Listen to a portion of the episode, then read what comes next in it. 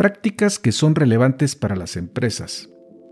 ¿Qué pueden esperar los distintos acreedores de FTX una vez que se ha declarado en bancarrota?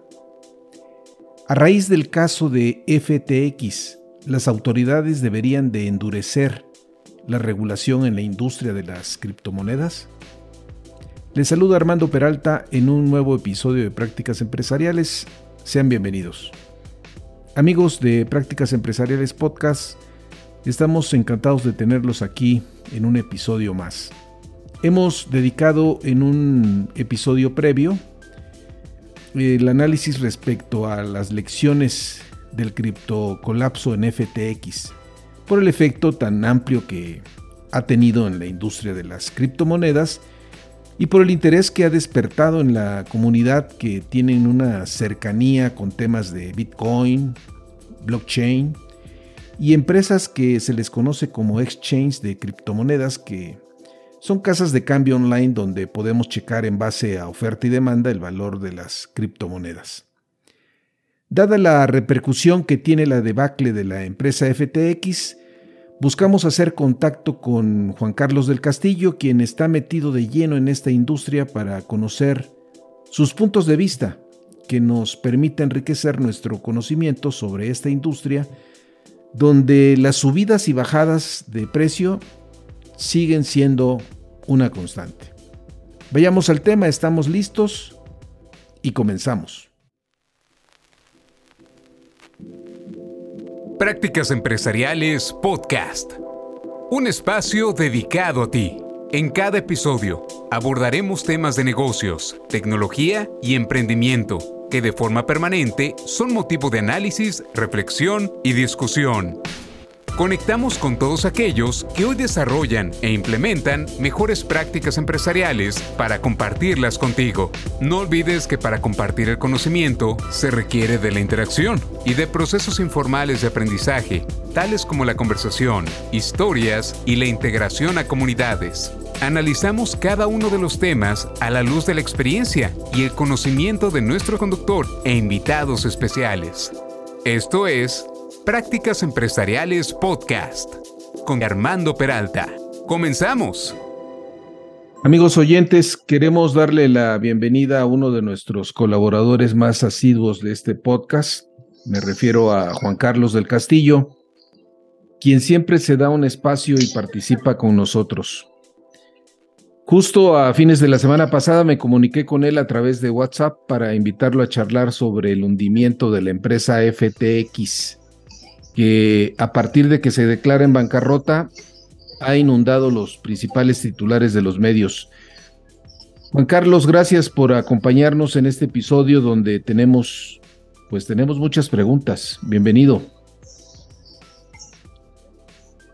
Eh, Armando, como siempre, un gusto saludarte a ti y a todo tu auditorio. Y definitivamente tenemos un tema que está muy caliente en este invierno.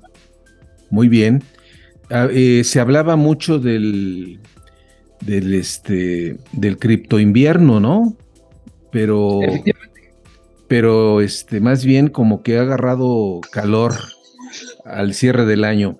Juan Carlos, entrando ya al tema, eh, ¿fue la ausencia de una buena gobernanza lo que permitió que Sam Backman y su grupo cerrado de colaboradores gestionaran la empresa de manera irresponsable que los llevó a gastar cantidades importantes de dinero en aspectos que no tenían nada que ver con el negocio, tales como la compra de inmuebles para vacacionar o, o el hecho de que transfirieran recursos cuantiosos a un fondo de cobertura criptográfica de otra empresa del mismo SAM. Me refiero a la Meda Research. ¿Qué opinas? Pues mira, yo lo que veo es efectivamente un grupo que eh, crece mucho, o sea, en principio estamos hablando de uno de los top 5 exchanges del mundo, no estás hablando de una compañía pequeña, estás hablando de un monstruo de compañía que tuvo una presencia mundial eh, altamente reconocida en varios países y justo yo creo que estas eh, características que pues a, ciertas personas les empiezan a dar pues elementos para poder manejar ciertos recursos, eh, pues les abren posibilidades de, de tener, canalizar estos hacia ciertas empresas, áreas.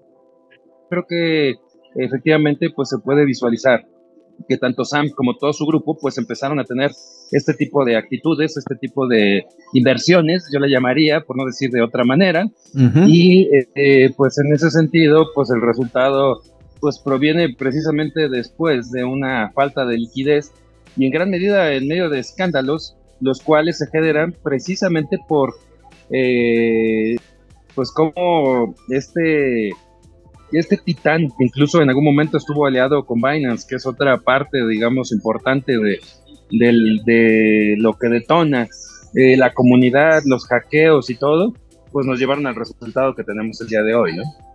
Muy bien. ¿Y ¿Qué opinión merece cuando el mismo Sam comenta en una carta que envió recientemente a sus ex empleados el gran endeudamiento de Alameda Research fue causa del colapso de FTX y de que no estaba al tanto de la magnitud del riesgo que se corría en un colapso pues totalmente hipercorrelacionado. Eh, si retomamos, por ejemplo, las palabras de Sam Backman, eh, él comentaba y decía que lamento profundamente mi fracaso en la supervisión perdí la pista de las cosas más importantes en la conmoción del crecimiento de la compañía. Eh, cabe aclarar que los activos de Alameda Research consideraban inversiones en capital de riesgo y tokens criptográficos. Adelante, Juan. Pues mira, justo ese es uno de los elementos que él, teniendo el control de FTX, eh, pues en principio es una praxis que no debería de ser, ¿no? Finalmente los usuarios esperan que sus recursos estén depositados precisamente en el lugar donde tú los pones. Por lo cual se fundó es precisamente quitar intermediarios del medio. Y justo en este sentido es esta capacidad que tienen estos intermediarios de discrecionalmente mover los recursos de los usuarios hacia otro lugar, pues es un punto que no está cumpliendo con la propia filosofía que los mismos exchanges profesan, ¿no? Porque este, finalmente eh, creo que aquí hay elementos donde, por un lado, pues estamos manejando eh, empresas internacionales que reciben recursos desde muchos lugares del mundo y entonces en ese sentido, pues también eh, aprovechan esas lagunas regulatorias para poder hacer uso de estos recursos.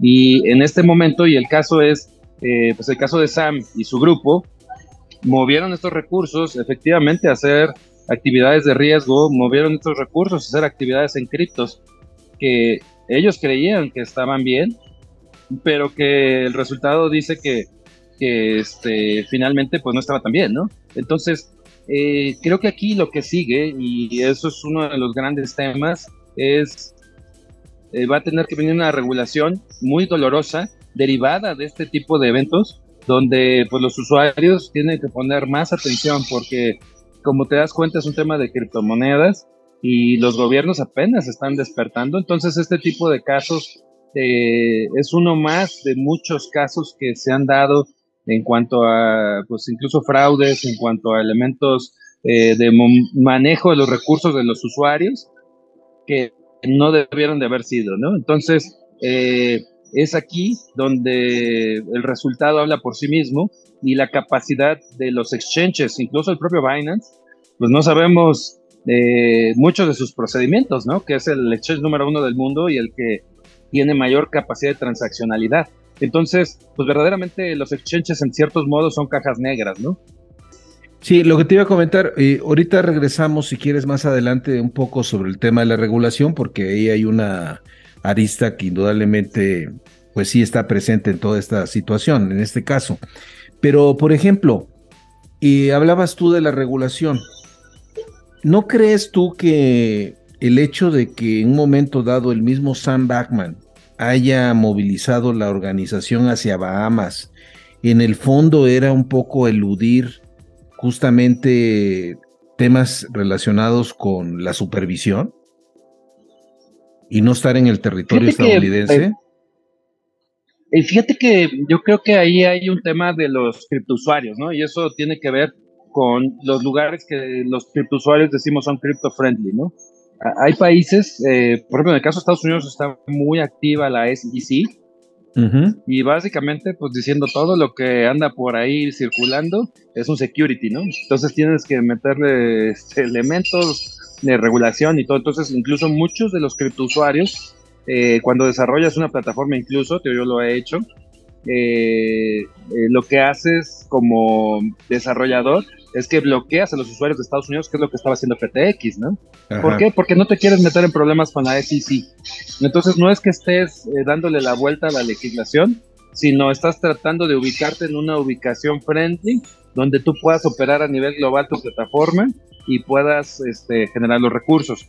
Eh, creo que esa es la filosofía que tienen muchos exchanges. Binance hace lo mismo y otros hacen eh, este, exactamente lo mismo, ¿no? O sea, tienes este, un lugar amistoso donde tú te puedes montar y a partir de ahí, pues generalmente lo que haces es que conectas tu plataforma a servicios financieros, bancarios y otros que te permiten hacerlo.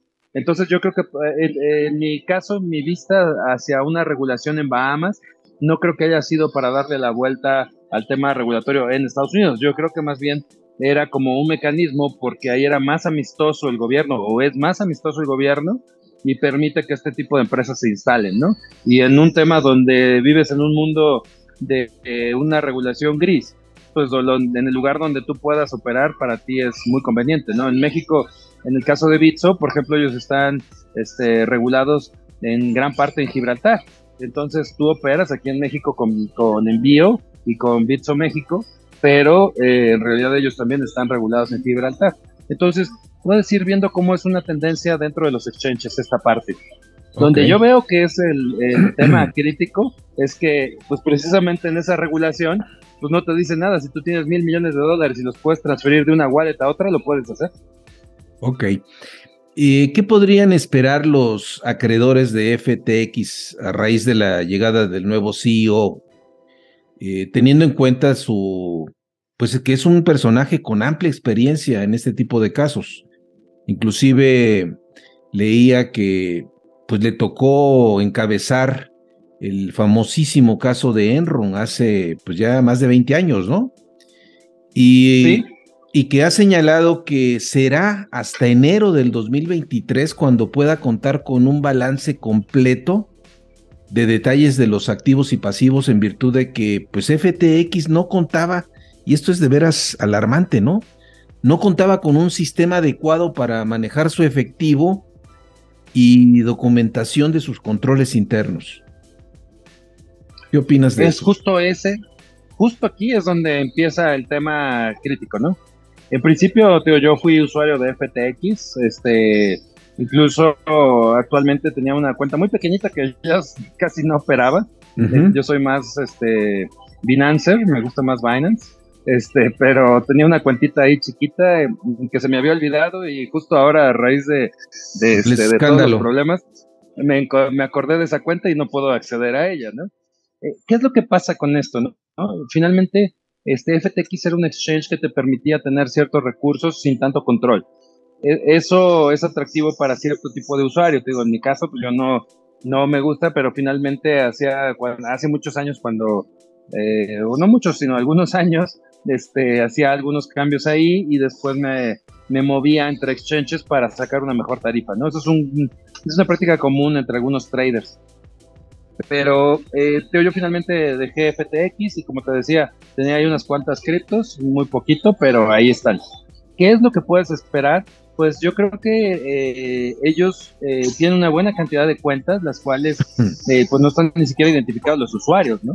Esa es una realidad este, la otra es, tienen una buena cantidad de cuentas donde los usuarios están identificados, pero no tenían la documentación completa. Eh, tienen otra buena cantidad de cuentas donde sí tenían identificados a los usuarios y sus cuentas y sus límites. Entonces, yo creo que justo eso es uno de los elementos que cuando Binance incluso anuncia que los va a adquirir, pero seguramente cuando abrieron la caja y se dieron cuenta de que, oye, hay un montón de cosas ahí que no están tan claramente estructuradas, tan bien organizadas, tan identificados los usuarios, eh, con precisamente movimientos que han salido que seguramente nadie los aprobó, nadie los autorizó más que la alta dirección. Entonces, en ese caso ya tienes un problema, porque ahora que viene el tema ya de la, de la bancarrota, pues obviamente ya tienes que responderle a los usuarios. Y entonces aquí es donde van a empezar a ver elementos que yo creo que van a trascender incluso a ciertas materias este, legalmente, eh, pues ya no nada más de orden civil, ¿no? Sino ya también vas a pasar y bancario, sino va a haber yo creo que seguramente elementos penales. Es que pues el equipo dice, oye, hay que contratar al mejor este, manejador para poder contener esto, ¿no? Yo creo que es un rol de daños, ¿no? Eh, va a ser una, una tarea muy fuerte y muy difícil para FTX, pues empezar a explicarle al regulador, este, oye, pues mira, eh, de estas personas no tengo ni datos de quiénes son, ni de dónde vienen, ni, ni por qué están aquí. Entonces, creo que tienes que tener un equipo como el, como el del nuevo CEO, que te da precisamente esa capacidad de poder negociar con los reguladores en un nivel muy rudo y que pues precisamente contenga los daños lo más posible, ¿no? Básicamente yo lo que creo es, eh, pues Sam lo que quiere es evitar ir a la cárcel, ¿no? Entonces, en ese sentido, pues se está trayendo y haciéndose de la gente que que más este, experiencia tiene, que viene de otras industrias y que tiene una reputación grande para poderlo defender en este proceso que va a ser muy difícil. ¿Qué pueden esperar los usuarios o qué podemos esperar los usuarios? Porque yo estoy en la lista. Eh, podemos esperar que dependiendo de la cantidad de, de, criptos que tengas depositadas ahí, pues te las pueden restablecer. ¿Por qué? Porque en la tecnología blockchain, pues la wallet que tenías se queda guardada y pues nada más hay que ver si la sacaron y la utilizaron para otra cosa, pues te la tienen que reponer, ¿no? Ahora, ¿a quién les van a pagar? Pues a los que ellos determinen. O sea, yo creo que justo el equipo ahorita, si se va a ir a pagar las cuentas grandes y pagarle a los inversionistas más críticos, o si se va a ir a pagar las cuentas chiquitas hasta donde le alcance, de vender lo que tenga y tratar de contener, como te digo, los daños lo más posible. Mi, mi vista es, Sam, lo que está tratando es evitar la cárcel. Sí, coincido contigo, ¿eh? Este, aunque ha estado visible, curiosamente, dando entrevistas, inclusive estaba viendo que hace, creo que el día, hace el día de ayer, daba una entrevista al New York Times, recientemente también le daba entrevista a otros medios importantes, o sea, no se ha ocultado. Y en parte yo creo que está tratando de, pues de que el caso no, no se torne, pues de carácter penal, que le implique terminar ahora sí que detrás de las rejas como le ha sucedido recientemente a otros personajes, ¿no? Eh, ¿Qué tanto puede repercutir en otras empresas de criptomonedas la caída de FTX? Si consideramos el nivel de entrelazamiento que se da entre ellas, ¿se puede dar un efecto dominó? ¿Qué implica esta debacle para, pues para el mundo de las criptomonedas cuando la confianza de los inversores pues se va al suelo, Juan Carlos. Pero tengo una vista muy análisis porque yo soy objetivo ante, ante los procesos que se visualizan, ¿no? Y me voy a poner del lado de la gente de, te voy a dar la vista desde el lado de la óptica de un usuario y desde la óptica de alguien que está promoviendo las criptos, ¿no? En principio, como un usuario, te puedo decir que, pues obviamente, eh, movió el mercado, eh, tiró los precios de Bitcoin, Bitcoin ya de por sí traía una caída eh, importante y obviamente el, proceso de FTX pues lo hizo eh, eh, pues todavía una fuerza hacia abajo mayor, reaccionan hacia la baja. Algunas otras le hicieron bien y se mantuvieron o algunas incluso crecieron un poquito, que es un tema normal en el mercado de la industria cripto, pero digamos, en el balance general, todo el mercado que ya venía con un precio muy bajo, pues bajó todavía más, ¿no? Entonces, eh, ¿qué es lo que pasa con este tipo de caídas? Pues que otros exchanges chicos, este, algunas personas que tienen su dinero, pues ven que pierden recursos y lo que normalmente hacen pues es que empiezan a vender también en una acción desesperada y mucha gente perdió más dinero, ¿no? Porque si ya de por sí te, venían este, aguantando el precio para ver si subía, porque algunas predicciones decían que a lo mejor en diciembre repuntaba el precio de Bitcoin, algunos se aguantaron. Y de repente cuando vieron el caso de FTX y que ya estaba la bancarrota y que se estaban metiendo ahí elementos pues, este, de, bancarrota, de regulación de países y que se hacía un escándalo, pues mucha gente se asusta y vende. Y entonces ahí asumes la pérdida, ¿no? Creo que ese es uno de los de los elementos que muchas personas este, les pasó. Eh, cuando ven ese tipo de cosas, precisamente como lo mencionabas, se pierde la confianza y la gente vende. Ahora, también hay, hay, hay, otros lados de la historia, ¿no? Ese es, digamos, el, el caso del usuario promedio. Ok. Por otro lado, vemos otros usuarios, como es mi caso, que cuando tú ves que el precio baja, incluso haces tus targets y es el momento que tú compras, ¿no? Y justo los que los que nos gusta el tema de criptos, estamos felices tratando de que siga bajando otro poco más Bitcoin para poderla comprar más barata, ¿no? Y sabemos, eh, los que tenemos confianza en este mercado, pues que el siguiente halving va a ser aproximadamente en 2024 y cuando eso pase, pues, se espera que, que el precio de Bitcoin pueda llegar a, a romper incluso la barrera de los 100 mil dólares, ¿no? Entonces aquí es donde empiezan las grandes decisiones del conocimiento, ¿no? De que si yo como gran trader confío en que el precio de que está muy bajo ahorita, incluso si llega a bajar más, pues obviamente este, me encantaría, ¿no? O sea, yo si pudiera comprar una Bitcoin en 3 mil dólares, créeme que para mí sería un gran negocio, ¿no? Entonces, este, tío, yo estaría esperando ese momento para poderlo hacer. Obviamente no va a caer a tanto. Yo creo que el máximo que Bitcoin pudiera llegar a caer en esta era, por lo pronto, sería entre 10 y 12 mil dólares, ¿no? Sería lo más, más bajo que puede este, llegar por los mismos movimientos y la inercia que ya tiene y todos los proyectos y contratos y todo lo que ya hay. Entonces, en ese sentido, este, digo, gente como yo, me gusta cuando hay caídas de precio, eh, las sigo muy bien, las voy leyendo, las espero, guardo mi dinero en stablecoin y en el momento en el, en el momento en el que siga bajando, este, pues se puede, se puede comprar este, muy barato, ¿no?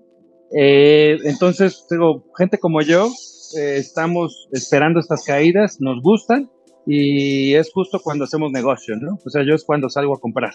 En estos momentos donde la Bitcoin está más barata, cuando viene un escándalo, eh, para mí este tipo de escándalos, como te decía, son la oportunidad para comprar más bajo la cripto y posteriormente cuando venga el halving, poderla vender más cara, ¿no? Y entonces yo hago mi, mi estrategia eh, tengo una estrategia de, jugar a dos, tres años mis criptos, pero con un nivel de profit muy alto, ¿no? Entonces esa ha sido una de mis estrategias personales, ¿no? Yo no soy que trader de cortito, de que esté subiendo y bajando y que agarre 500 dólares. Yo prefiero tener una subida muy contundente y comprar bitcoins ahorita a 17 mil dólares como está. Si se pudiera bajar a 15, maravilloso.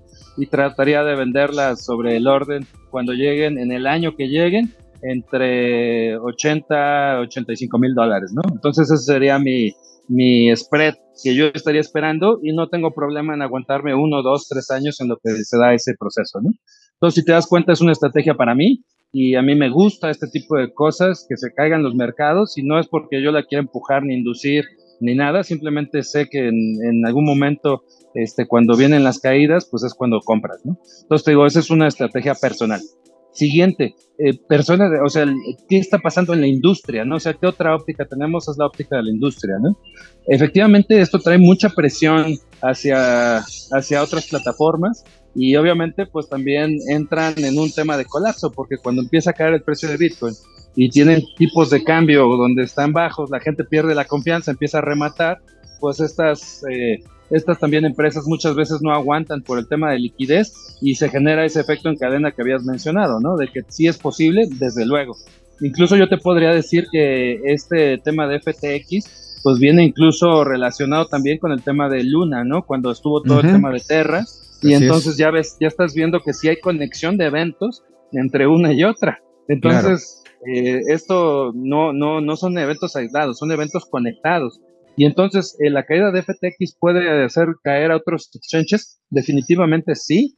Puede hacer caer a otros exchanges, puede hacer caer a otros, este, a otras plataformas de ahorro, puede hacer este, incluso fondos de inversión este, que están haciendo temas con criptos, este, regulados o no regulados, no importa, o sea, finalmente pueden caer, ¿no? Entonces sí, sí puede haber un efecto dominó, puede seguir.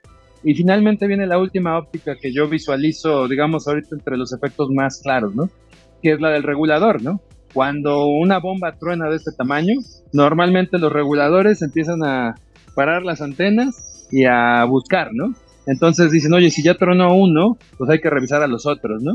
Entonces eso también contribuye a que muchos de los que pues habían crecido y de repente este, pues se dan cuenta que ahora tienen ya más regulación, los gobiernos están más preocupados, ya se dieron cuenta que este efecto no es tan pequeño, o sea, yo creo que antes decían, ah, pues es un videojuego que tronó, ¿no?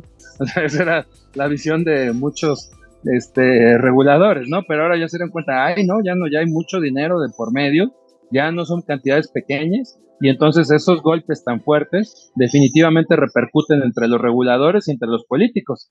Entonces ahora, pues también ya están volteando a ver si van a crear nuevas leyes. Eh, ha declarado el presidente de Estados Unidos, ha declarado la SEC, ha declarado este, gente del Parlamento Europeo, este, reguladores en, en Inglaterra, en Europa, en África, en todos lados están ya ahorita viendo. Definitivamente los reguladores del Caribe pues también dicen, oye, pues nos estamos trayendo los ojos de todo el mundo ahorita, la situación que tenemos entre el Brexit y todavía los efectos del Brexit, la comunidad europea y todas estas sanciones que se están dando por el efecto Rusia.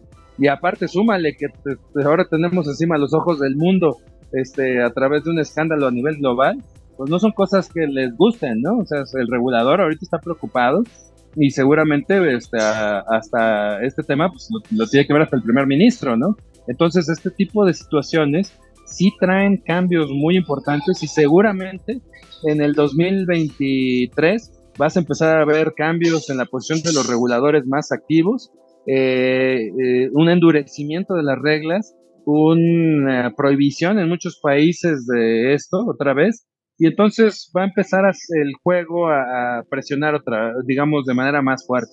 Ahora, el último punto que te quería tocar es eh, este tipo de cosas también cuando son escándalos tan grandes popularizan a las plataformas, ¿no? Entonces, si yo fuera también como este, ¿cómo se llama? Este Stone, que era el asesor de, de este Donald Trump, decía, pues no importa que hablen mal de mí, pero que hablen, ¿no? Entonces creo que ese efecto también es un efecto de publicidad gratis, donde cada vez más este tipo de escándalos, pues también trae más usuarios, ¿no? Más curiosos y también genera ese último tracking, donde pues muchas veces la gente se sigue enterando, ¿no? O sea, yo creo que cada vez más este, la gente conoce de criptos, conoce que existen, sabe que están ahí. Unos piensan que son para lavado de dinero, otros piensan que son buenas, otros piensan que son innovadoras, otros piensan que son la manera de hacerse ricos. Entonces lo importante es que también siga creciendo esta inercia y te y estos escándalos pues traen mucha publicidad gratis, ¿no? O sea, este Roger Stone, ya me acordé cómo se llama este hombre. Entonces, este, si yo fuera Roger Stone, pues obviamente estaría aprovechando también este tema para sacar notas y aunque la gente comente y diga, oye, si está muy mal, este, la gente se está enterando, ¿no? Entonces, también es publicidad muy barata, ¿no? Ahora, regresando de nueva cuenta al tema de la regulación, lo que pasa es que también ahí hay un enorme debate, porque si bien es cierto eh, y se apunta en ese sentido que después de un gran escándalo normalmente las autoridades responden endureciendo sus políticas, también es cierto que pues hay una corriente muy fuerte por el lado regulatorio en términos de no intervenir en ese mercado. O sea, dejarlo ser y que sea el mismo mercado de las criptos per se el que determine su éxito o su fracaso, ¿no? Es correcto. Eh, de hecho, eh, déjame decirte que es digo, incluso parte de la filosofía fundadora de la, del tema de las criptos, ¿no? O sea, que, o sea, yo creo que muchos de los criptos que, o mucha de la gente cripto, eh, pensamos que es importante el tema de dejar placer y que la mano invisible nos regule, ¿no? Efectivamente, la oferta y la demanda pura, ¿no? Eh, ¿Qué es el mercado que lo hace en este momento de una manera distinta a los mercados tradicionales? Pues sí, lo es. Sin embargo, este, también es muy complejo regular una cripto porque pues, también hablas de muchos servidores que están en diferentes lugares del mundo, eh, usuarios de diferentes lugares del mundo. El tema regulatorio no es fácil este, para serte muy honesto, yo me ha tocado tener reuniones con reguladores y explicarles. Y cuando les empiezo a decir, oye, pues cómo se estructura, cómo es el ruteo, qué es un wallet, dónde, me preguntan, oye, pues dónde vive, ¿no? Pues esta wallet puede ser, yo soy Juan Carlos, soy mexicano, pero a lo mejor mi wallet está en Singapur. Entonces ellos empiezan y ponen los ojos de, ¿qué? ¿De qué me estás hablando, no? Entonces, ese tipo de cosas eh, pues también está presente, ¿no? O sea, yo creo que tenemos una mayoría de reguladores que son inmigrantes digitales y estás hablando de una tecnología nativa digital. Entonces, estás hablando de cosas que para muchas personas son muy complejas y entonces imagínate tratar de explicarle a los abogados que crean una ley para regular esto. Y a mí me ha tocado hacerlo muchas veces y créeme, pues es muy difícil, ¿no? ¿Por qué? Porque te digo, estás hablando de tecnología, líneas de código, personas que están en un lugar, en otro lugar, estás hablando de, procesos que son muy difíciles, de cómo los vas a bloquear. Eh, la tecnología está diseñada para que no la bloquees. Entonces, eh, hay muchos elementos donde eh, yo creo que el regulador lo que opta normalmente es por irse a lo más eh, digamos, fácil que tiene y es controlar el tipo de cambio entre fiat y criptos. Eso es lo que yo incluso le sugeriría a los reguladores, que les cuesta mucho trabajo entender que sigan haciendo y que efectivamente dejen que el mercado cripto pues vaya teniendo su evolución. Sin embargo, que un regulador entienda eso es muy difícil, ¿no? ¿Por qué? Pues porque no saben también hasta dónde la tecnología se va a detener. Lo que te puedo decir, en base a mi experiencia, es eh, yo empecé en el tema de la voz sobre IP. ¿Y qué es eso, no? Nada, pues resulta que hace unos años, estoy hablando de hace 20 años, este, ya te podrás dar cuenta más o menos cuánto tiempo tengo en la industria de tecnología. Hace 20 años las llamadas como esta eran ilegales, porque resulta que si tú no tenías una concesión de telecomunicaciones, una llamada por internet era, era algo muy malo, ¿no? O sea, ¿dónde está tu permiso? Eh, como ahora me dicen, oye, las tú estás haciendo lavado de dinero, este, en esa época me decían, estás violando una ley federal. Y entonces este, me tocó ir incluso muchas veces a estos hoteles, eh, hasta en la Ribera Maya, muy bonitos, a presentarle al director de tecnología un sistema para hacer llamadas, en ese entonces por Skype. Y les decía, no, mira, con esto pueden hacer llamadas, videollamadas y todo. Y llegaba el, el gerente de seguridad eh, más bien el gerente de tecnología y le hablaba al jefe de seguridad y decía, acompaña al señor a, a, la, a la, puerta y que no, no regrese, ¿no? Entonces, así me tocó que me sacaran de ese tipo de lugares. Ya no lo, dejen pasar. Ya no. lo dejen pasar porque está haciendo cosas ilegales. Hoy en día para nosotros esta llamada eh, es gratis, es este, parte de una tecnología, todo el mundo la tiene a la mano y todo si aplicáramos nosotros la ley realmente como lo dice la ley federal de telecomunicaciones, pues estaríamos violando un montón de leyes, ¿no? Porque somos, no, se necesita tener un permiso para operar este tipo de llamadas. Sin embargo, hoy en día ya son tantas las personas que la utilizamos que para nosotros es normal. Eso mismo creo que está pasando, es un déjà vu de lo que está pasando en el mercado de las criptos, ¿no? O sea, viene un momento de alta regulación. Ahora, Juan, este, ¿cómo te explicas eh, y darles ahí un poco el antecedente a, a, nuestra audiencia? El mismo Sam Backman estaba a favor de que hubiese una mayor regulación en el mercado de las criptomonedas. ¿Cómo te explicas? O sea, es una como tremenda contradicción, ¿no? Eh, no, porque es dependiendo de cómo, cómo veas el negocio. O sea, Frank, lo que, o sea, a Sam lo que le pasó fue un error de cálculo, ¿no? Entonces, en ese sentido, él cuando viene todo el escándalo este con su criptomoneda y de repente pues le cae la turba de, requerimientos de, la corrida. La exactamente, que le empiecen a devolver sus criptos y de repente le llega, pues se queda sin liquidez y eso es lo que lo revienta realmente, ¿no? pero él lo que buscaba, como varios exchanges, como lo está haciendo cualquier otro exchange top del mundo, es que existe una regulación que te permita poderte conectar con el sistema financiero. O sea, es un sine qua non. Eh, en ese sentido, los usuarios de las criptos, si tú no lo puedes cambiar al final por algo este, que está dentro del territorio de los países, pues es muy difícil. Entonces, como usuario sabes que de alguna manera va a tener que haber una convivencia, ¿no?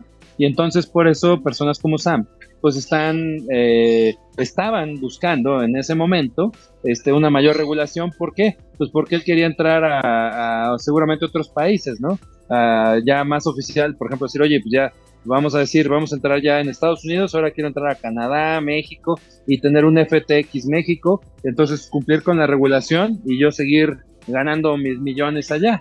Y entonces seguir gastando ese, ese recurso que yo tengo, manejándolo discrecionalmente en mi parte internacional, pero en mi país, en donde está su regulación, por ejemplo, es lo que está pasando con, con FTX Estados Unidos, pues ahí sí estaban mucho más regulados, más este, trabajando de acuerdo a las normas que le estableció Estados Unidos para poder operar, ¿no?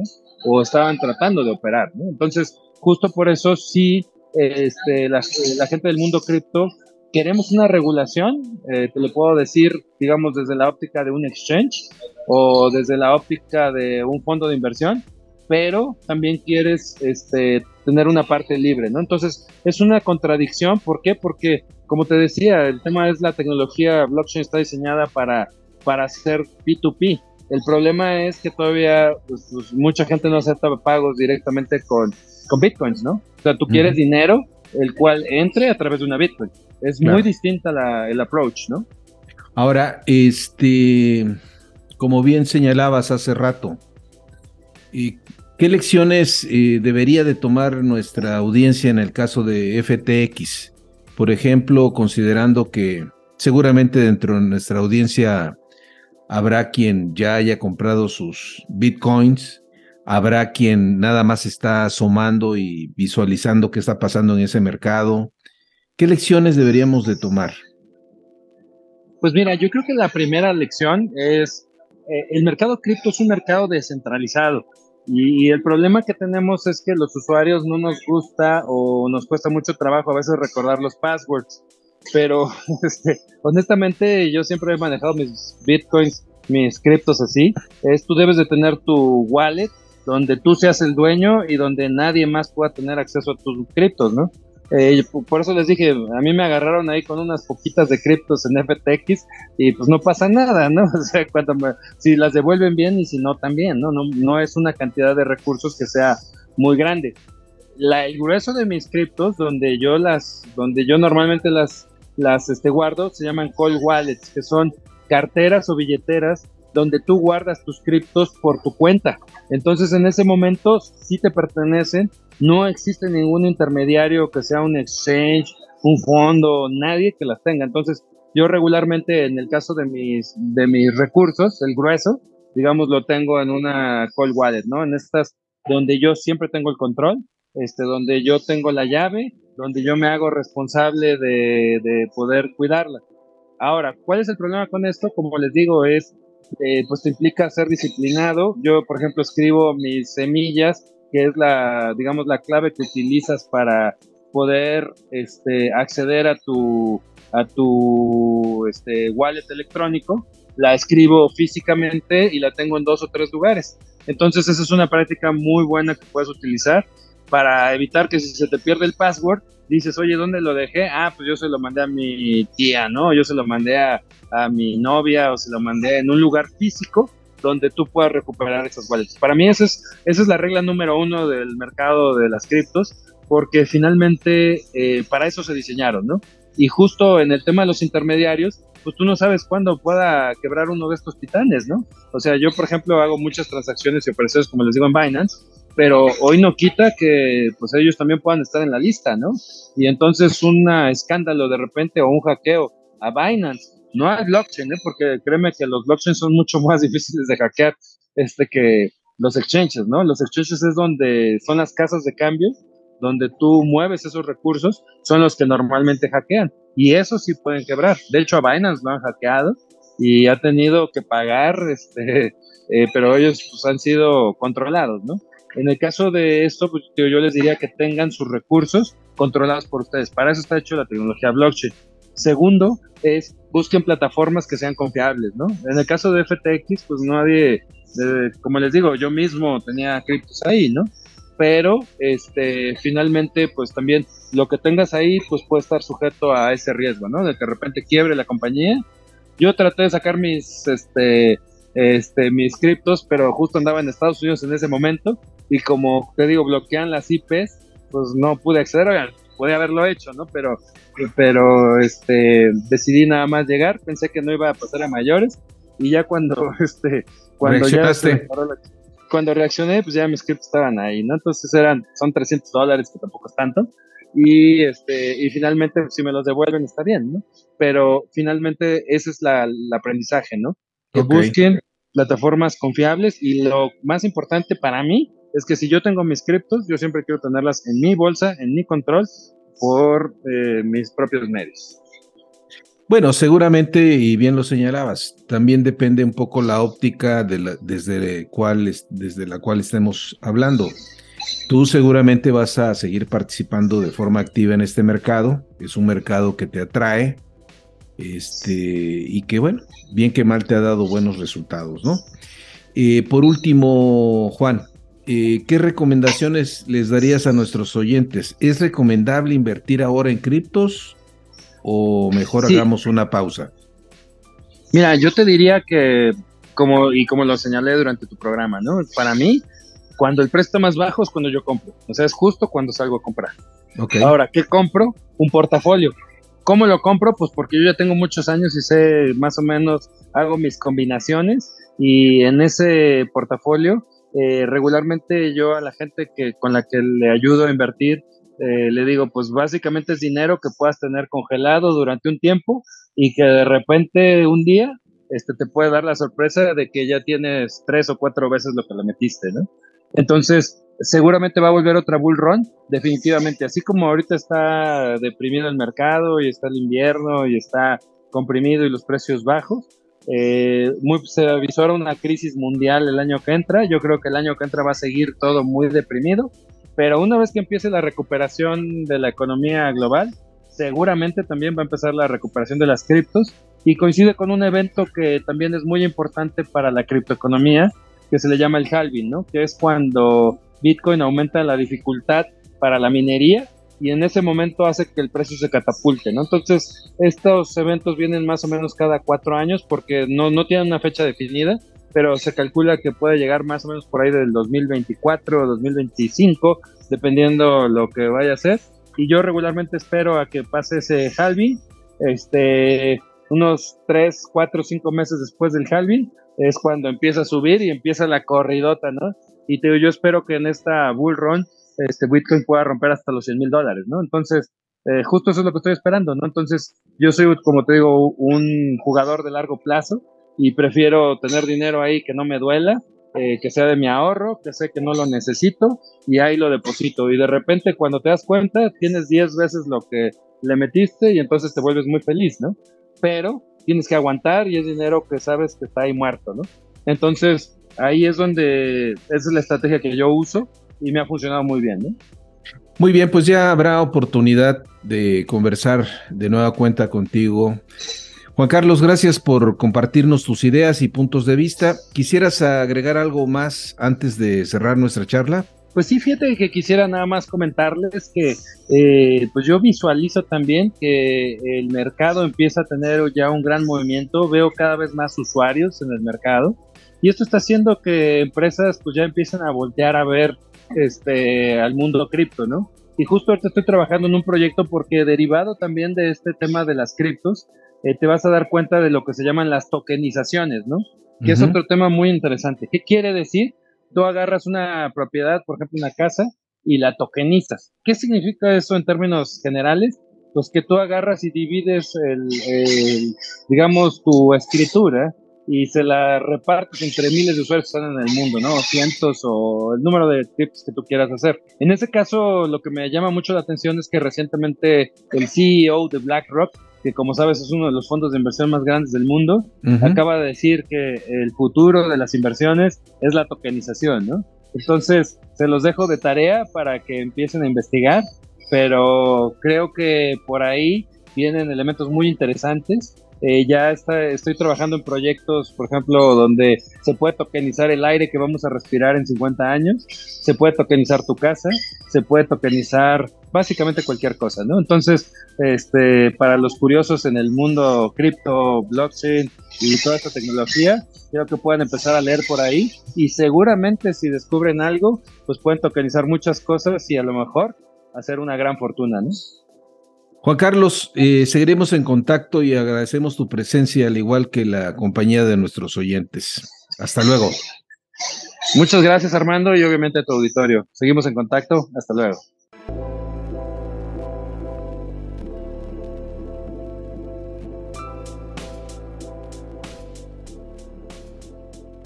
Finalmente, estimados amigos de la audiencia, no olviden que si tienen interés en enviarnos algún mensaje lo pueden hacer en la siguiente cuenta de correo prácticasempresarialespodcast.gmail.com o bien si les ha gustado este podcast hagan clic en seguir. Los invitamos a que se unan de nuevo con nosotros la siguiente semana. Nos escuchamos en el siguiente episodio.